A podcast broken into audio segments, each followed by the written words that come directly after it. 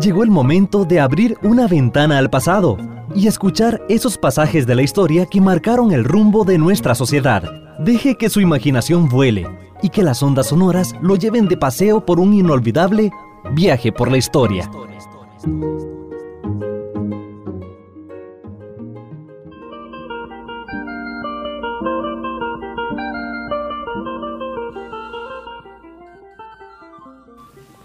Cuando hoy hablamos de las culturas aborígenes de Costa Rica, no hacemos referencia a grupos específicos de culturas aborígenes originarias en el territorio nacional, sino que hoy mencionamos más bien grupos indígenas actuales que responden a la existencia en las áreas indígenas, en las reservas indígenas que hoy el gobierno o los gobiernos de Costa Rica han establecido. Hace algunos años se hablaba de chorotegas, bruncas y huetares como las culturas que eran dominantes en la época anterior a la dominación española. Estas culturas con los conocimientos desarrollados desde el punto de vista de la arqueología y la antropología posteriormente, se logró precisar que eran las culturas propias del momento de la llegada de los españoles o al momento de la llegada de los conquistadores. Esos grupos eran los que habitaban la Costa Rica justamente allá por 1500. Pero no se habla de chorotegas, bruncas y huetares para señalar las culturas anteriores a esa época. Anterior a esa época, hoy los arqueólogos y los antropólogos, que son los que han ido marcando la ruta de la interpretación histórica de aquella época anterior, hablan más bien de otras formas de organización de vida de los grupos indígenas anteriores a la conquista. Y se habla entonces de cazadores, de recolectores, de comunidades agricultoras y pescadoras también.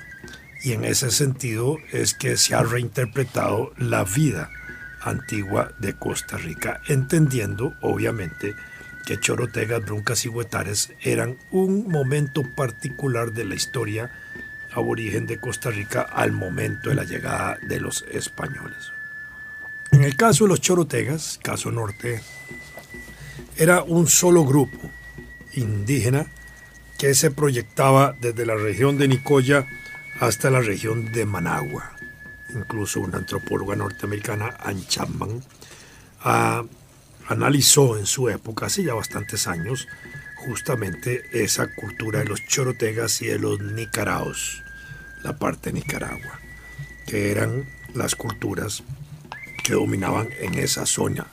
Es decir, para entenderlo hoy dinámicamente es una región que podría no tener frontera, desde Managua hasta Nicoya, considerando las tradiciones, las raíces culturales de la región. Del mismo modo, en la zona sur, las culturas que habitaban la zona de Golfo Dulce y esa zona sur de Costa Rica se proyectaban hasta la zona del diquís panameño. Era una sola región. En el caso de los chorotegas, eh, aparte de las actividades agrícolas a las que se dedicaron, eh, de cultivar frijoles, cacao, níspero, zapote, algodón, tabaco, eh, el cacao que también lo usaban como moneda, e incluso desarrollaron actividades de intercambio, estos grupos de chorotegas quizás eran los más desarrollados culturalmente hablando porque pertenecían a la cultura mesoamericana. Era la cola de la parte que se proyectaba desde México, desde el centro de México hasta Costa Rica, como en un gran triángulo invertido. Toda la parte central de México, todo Guatemala y la zona esa de de, Belice, toda la parte del Salvador, la parte central pacífica de Honduras, la parte central pacífica de Nicaragua y en Cuña se metía hasta la región de Nicoya, de Costa Rica, Guanacaste y Nicoya. Eso era como un triángulo donde eh, se proyectó la cultura mesoamericana, así llamada mesoamericana.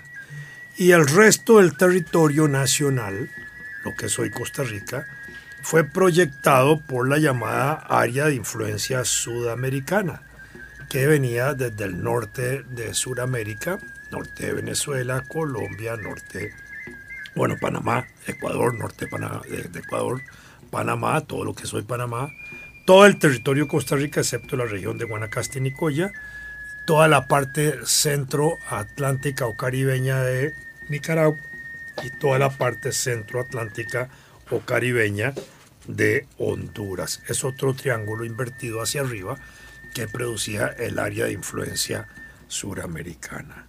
Estas grandes regiones fueron así señaladas por características propias de la producción de cerámica que hacían las culturas indígenas de esas grandes regiones en cientos de años, que así fueron estudiadas por antropólogos y arqueólogos norteamericanos y franceses y obviamente también regionales, que fueron precisando las técnicas de elaboración de la cerámica que fue uno de los elementos más importantes para avanzar en el mejor conocimiento y precisión de ese tipo de comunidades indígenas.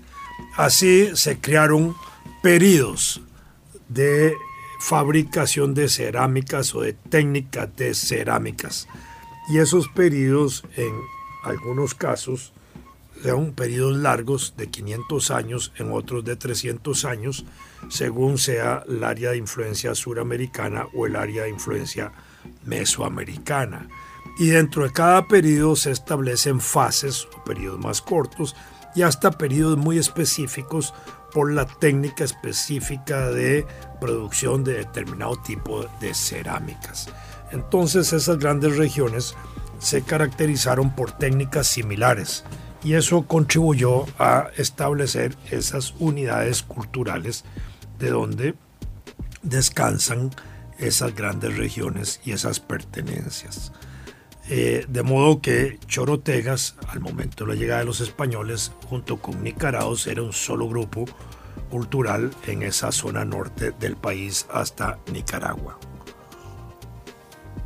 La zona de Iquiz y de Golfo Dulce otra zona importante para nosotros, eh, una sola región cultural. Y el resto del país que estaba concentrada en el Valle Central proyectado hacia el Pacífico y eh, la parte de la región atlántica del país donde habían características importantes de las comunidades indígenas. Alrededor de las distintas actividades indígenas que hacían para su subsistencia, también destacan en mucho aspectos relacionados a las cuestiones del trabajo que hacían en aspectos que hoy son simbólicos para nosotros, el trabajo artístico, digámoslo de esta forma. Los pueblos chorotegas se destacaron por la cerámica. En todas las comunidades indígenas desarrollaron cerámica, está claro esto pero especialmente los pueblos chorotegas destacaron en la fabricación de esa cerámica. Los pueblos de la zona sur, la zona de, Golfo Dulce y la zona esa de Panamá, destacaron en la producción de oro y los objetos de fabricación de oro. En el Valle Central, en el Atlántico y en otras partes destacaron en el trabajo de piedra. De manera que esas tres características importantes, cerámica, piedra y oro, pueden marcar en cierta manera los rasgos distintivos de estas regiones, aunque en todas ellas se hacía de todo eso, solo que había menos énfasis en unas que en otras. Los eh, elementos importantes alrededor de esto giraban también en relación a cierto tipo de intercambios. Por ejemplo, nosotros en Costa Rica no tenemos vetas importantes de jade. Sin embargo, en el territorio nacional se encuentra mucho jade aborigen de la época de los indígenas. ¿De dónde viene este jade si no habían explotaciones de jade en Costa Rica? Obviamente también del intercambio comercial, se cambiaba jade por algo. ¿Por qué se podía cambiar jade? ¿Por cerámica costarricense? Pensemos que sí. Pero en hallazgos arqueológicos en Centroamérica no se han encontrado piezas importantes de Costa Rica o en abundancia que signifiquen que pudo haber, haber sido resultado de algún tipo de intercambio. Eh, por piedra a origen de Costa Rica, trabajos hechos en piedra, tampoco se encuentran en Centroamérica piedras trabajadas por nuestros aborígenes que indiquen esa relación de intercambio. Oro, traído de la zona sur, no se encuentra tampoco en el resto de Centroamérica oro con las características que se empleaba o se fabricaba en Costa Rica que pudieran ser resultado de esas actividades comerciales entre las comunidades. Productos agrícolas, sí, esta es un, una situación por la cual uno puede pensar que sí, productos agrícolas se podían eh, intercambiar, maíz, los productos tradicionales de la zona, fueran frijoles, lo que fuera. Eh, pero tampoco se encuentran en las cerámicas donde a veces se hallan mazorquitas de maíz, eh, cosas que tengan que ver con eh, producción que pueda asociarse a Costa Rica. Entonces, si las cosas importantes de esa naturaleza no se comerciaban como las he señalado, ¿qué otros aspectos podían ser resultado de un intercambio de jade hacia Costa Rica?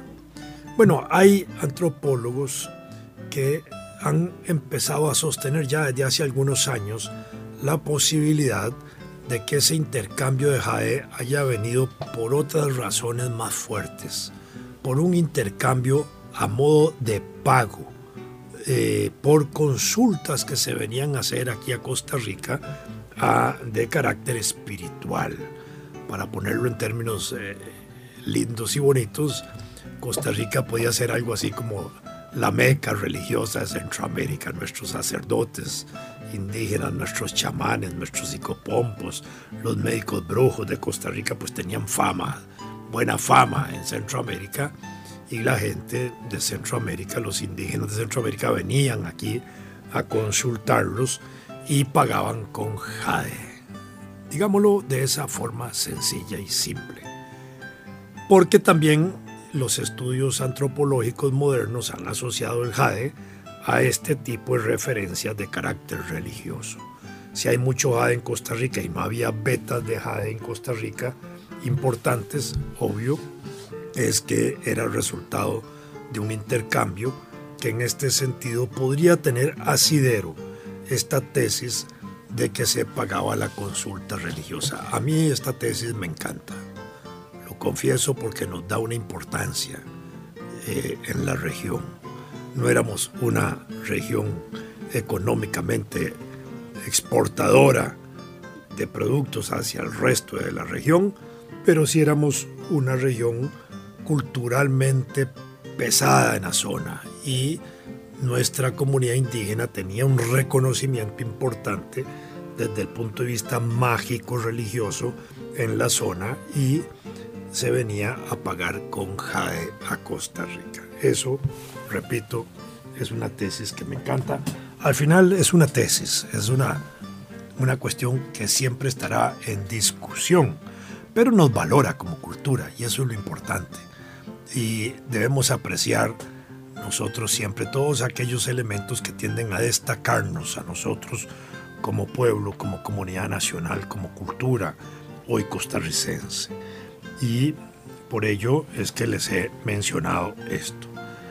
Hoy no se habla de huetares, bruncas y chorotegas. Si cualquiera va al Museo Nacional, ya no encuentra esas ramificaciones, esas expresiones. Y hoy se habla de los grupos que antiguamente vivieron en Costa Rica, como cazadores, recolectores, pescadores, agricultores, eh, la vida de aldea donde empieza a desarrollarse ya la comunidad y más bien se habla de los casicazgos, que son las organizaciones complejas que habían al momento de la llegada de los españoles en el país. Incluso habían federaciones de caciques, que es una cosa importante. Eran, no voy a decir que pequeños imperios, no es el término más adecuado, pero cuando varios cacicazgos se unen, dan un movimiento muchísimo más amplio a la fortaleza. Algunas de estas comunidades, como la de Guayabo de Turrialba, fueron extraordinariamente importantes porque llegaron a dominar el agua. En Guayabo de Turrialba todavía hay canales de irrigación, hay eh, piletas que aguantan agua y que mantienen agua, que la hacen circular. Y estamos hablando de una montañita donde mover el agua pues cuesta mucho técnicamente hablando, pero todavía funcionan.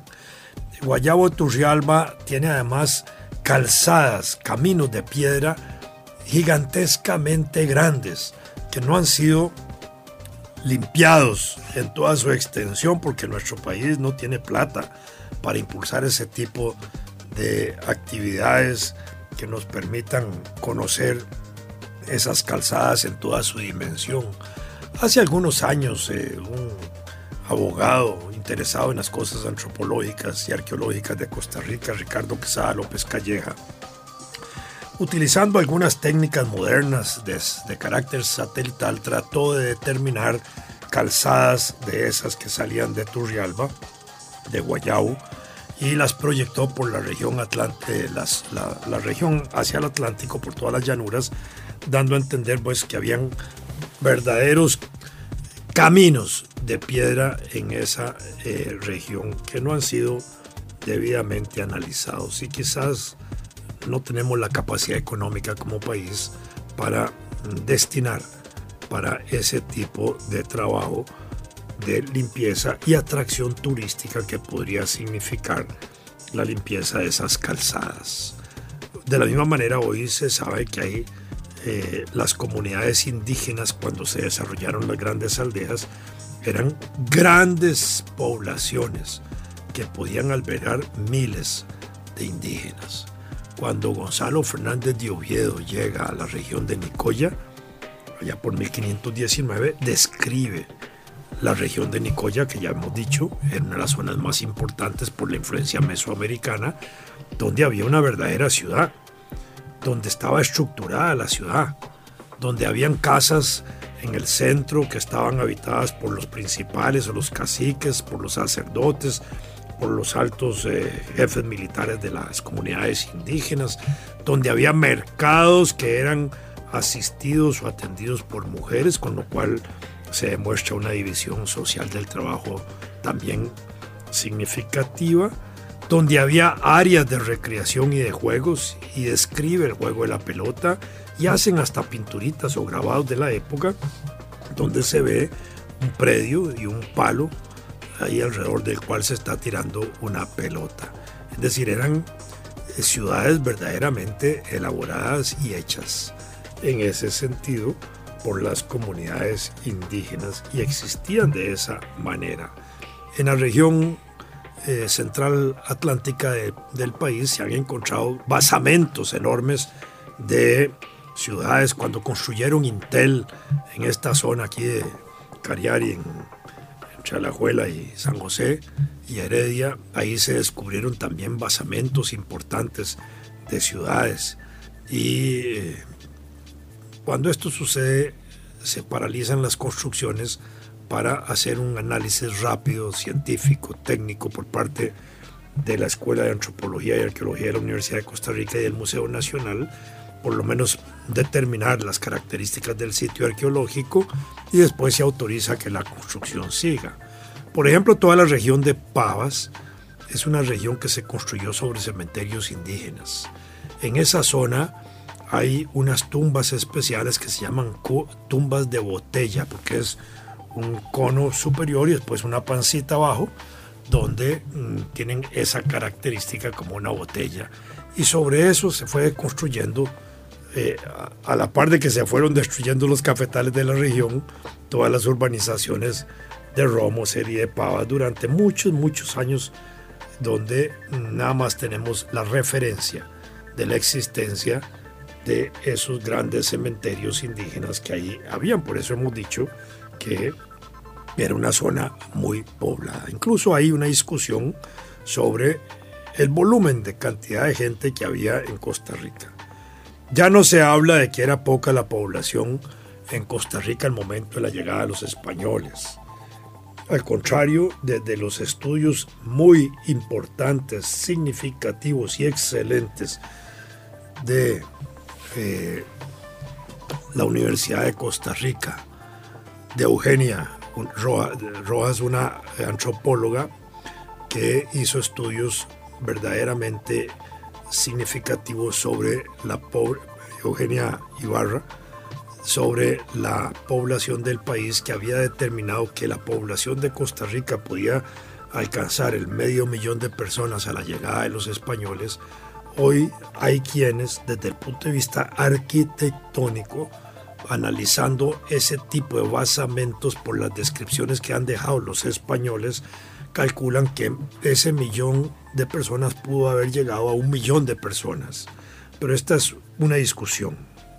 Ahorita no tendría más importancia de saber que nada más éramos un territorio que no estaba vacío, que estaba para su época densamente poblado. Estamos hablando de hace 500 años. Si hoy tenemos casi 5 millones de habitantes y hace 500 años teníamos entre 500 mil y un millón de habitantes, hay que entender que teníamos mucha población, que si no se hubiera exterminado la población en el periodo de la conquista de la colonia, hoy seríamos tal vez un pueblo que seríamos de 8, 10, 12 millones de habitantes. ¿Por qué? Porque la reproducción es así nosotros empezamos a aumentar los volúmenes de población eh, prácticamente en el siglo XIX hasta hoy. Cuando terminó la época de la conquista y la colonia, más bien la población territorial en Costa Rica era pequeña. Se calculaban cerca de las 30.000 personas. Era una cosita pequeña lo que había en Costa Rica ya por 1800. 1821 andamos en los 50.000 habitantes.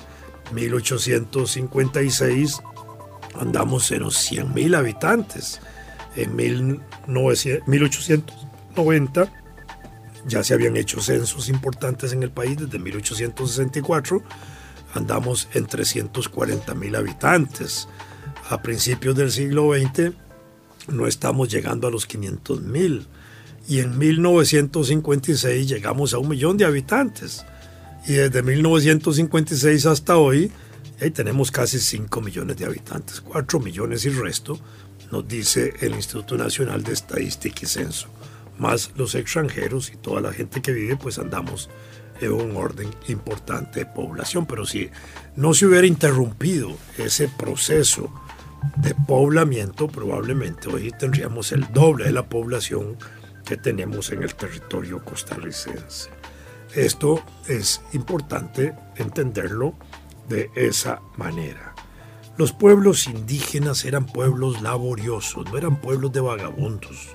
Era gente que trabajaba, era gente eh, que estaba toda dedicada a algún tipo de actividad mm, productiva en el interior de su comunidad, ya fueran las actividades agrícolas, las actividades de pesca, las actividades de domesticación de animales, las actividades de cacería, como las actividades aldeanas, agroalfareras, alfarería, cerámica, eh, alfarería y la parte de producción de telas que ya se hacían, y otras actividades similares a estas donde iba produciéndose una actividad diferente de características que podríamos llamar urbanas, de aldea, de ciudad.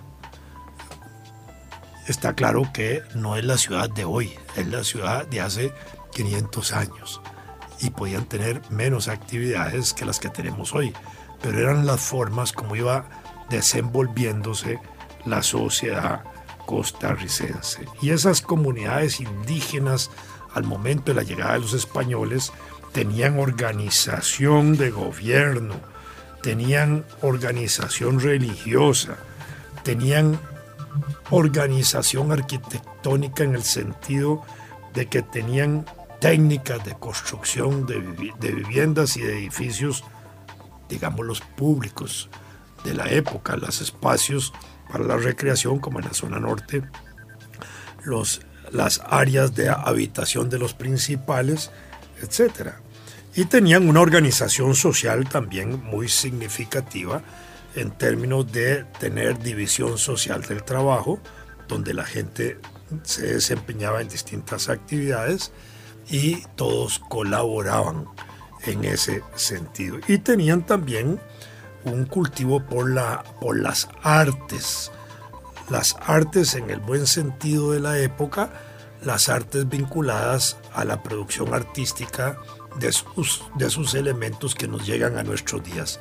La producción en objetos de oro, en objetos de cerámica, en objetos de piedra, también en objetos de madera. Lo que pasa es que en madera esto sí se ha destruido por el tiempo. Pocas cosas tenemos nosotros en hallazgos arqueológicos de madera, como unos tambores que se encontraron en el norte de Cartago, en un sitio llamado Retes, cuyos tambores se encuentran en, la, eh, en el Museo Nacional.